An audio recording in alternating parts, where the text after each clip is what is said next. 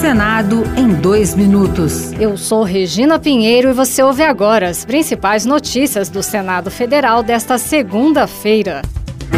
A Comissão de Direitos Humanos lembrou o Dia Nacional da Consciência Negra com uma audiência pública. Convidados como o defensor público César Gomes destacaram as mudanças na legislação para coibir atitudes racistas desde a Constituição de 1988.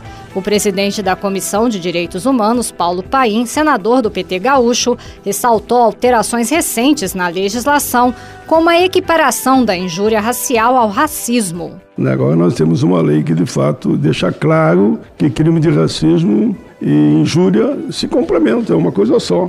É crime racial e fim de papo, é cadeia, prisão e não prescreve. Isso foi importante. O plenário poderá votar nesta semana a proposta que limita os poderes de ministros do Supremo Tribunal Federal.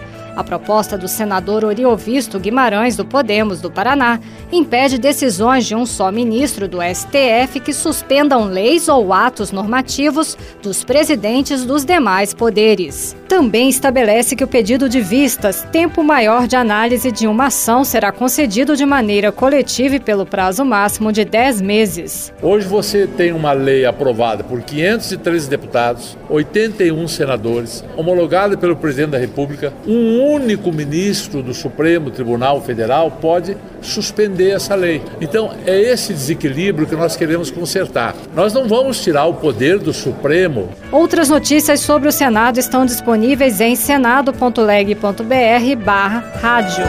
Senado em dois minutos. Uma produção Rádio Senado.